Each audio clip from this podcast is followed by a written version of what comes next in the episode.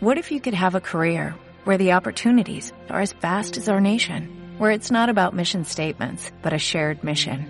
At U.S. Customs and Border Protection, we go beyond to protect more than borders, from ship to shore, air to ground, cities to local communities. CBP agents and officers are keeping people safe. Join U.S. Customs and Border Protection and go beyond for something far greater than yourself. Learn more at cbp.gov/careers. Paolo García de Carax Alfa Value, ¿qué tal? Muy buenos días. Hola, buenos días, Susana. Eh, dime que esto es un pequeño parón para seguir subiendo. Bueno, esperemos que sí. La verdad es que entramos, eh, entramos en un periodo peligroso de transición. Y me explico. Tenemos las decisiones de los bancos centrales bien encaminadas. De hecho, ayer Novotny y el señor Visco pues nos comentaban que incluso podían mejorar el tipo de depósitos a la banca. Y la banca pues eh, avanzaba a primera hora del día con, con alegría.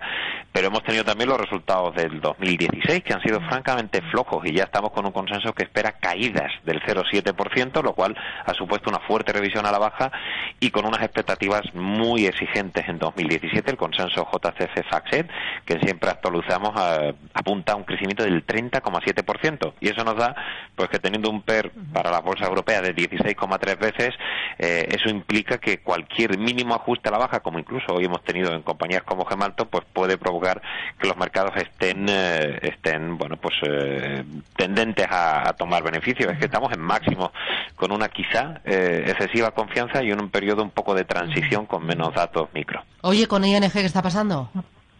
Bueno, lo que hemos tenido unas investigaciones, como habéis comentado, de momento como tal el análisis no puede aportar mucho más porque son eh, son decisiones que se escapan de los estados financieros públicos por las compañías. Eh, lo que impera en este caso es una cierta prudencia y de ahí que caiga algo más del 3%. Esperemos que, bueno, eh, ese posible caso de, lavado de, dinero solo quede en una anécdota. me interesa que la bolsa española, Avertis, el hecho de que haya ganado un pleito de 1.500 millones de euros a fomento, eso es se notó ayer y se va a seguir notando en el futuro? Bueno, es positivo, no cambia en absoluto los fundamentales de la compañía, pero sí es cierto que puede ser una inyección de caja eh, interesante el tema de la sala de contencioso administrativo con el tema de la, de la AP, AP7. Es un valor que nos gusta, es un valor que es cierto que con el entorno de tipos actual, pues en principio no podría no ser uno de los eh, principales eh, apuestas del sector español, en el cual ya sabes que estamos apostando desde principios de año, pero sí nos gusta, el momento sigue siendo bueno y desde luego ayer ese revulsivo de un 3%. Nos gusta el valor, calidad de balance y, sobre todo visibilidad en cuanto a las expectativas de, resultados. Eh, ¿Os gusta lo de gas natural o ese pleito con el, eh, el gobierno de Colombia eh, os hace ser prudentes? Bueno, los pleitos con Latinoamérica, ya sea en este caso del tema del Electricaribe, nunca salen bien ni son buenos para las compañías, porque lo que te dota es de un poco de incertidumbre por las inversiones que tienen las compañías europeas y en este caso españolas en Latinoamérica. Eh, poco, poco positivo puede llegar de, este tema, la verdad. ¿Y los bancos? Eh, he visto que este año eh, Santander y CaixaBank, no, Sabadell y CaixaBank más de un 20% de lo que va de ejercicio. Eh, esto va como una moto. Lo de hoy eh, es una oportunidad para tomar posiciones. Bueno, me lo pone a tiro. Sabadell está en nuestra cartera modelo. la ah, verdad que lo incorporamos a principios de pues este enhorabuena. muy bien. Enhorabuena.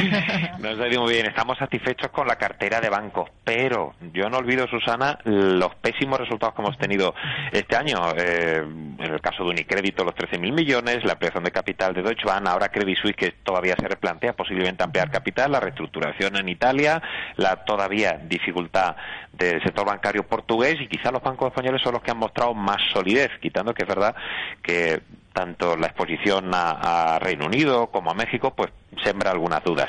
Eh, el problema es que algunos eh, analistas de banco piensan que lo mejor está por venir por esa subida de, la curva y eso significa que los márgenes de intermediación pueden ir a mejor. Bien, de acuerdo, pero los ROEs todavía, los ratios que hemos tenido de, rentabilidad siguen siendo muy pobres y las valoraciones ya se acercan al price book value. Entonces, bueno, es una incertidumbre. Estamos ahora en ese sector neutrales con unas apuestas muy selectivas. Fantástico. Gracias, Pablo. Enhorabuena. Un abrazo. Hasta otra. Adiós.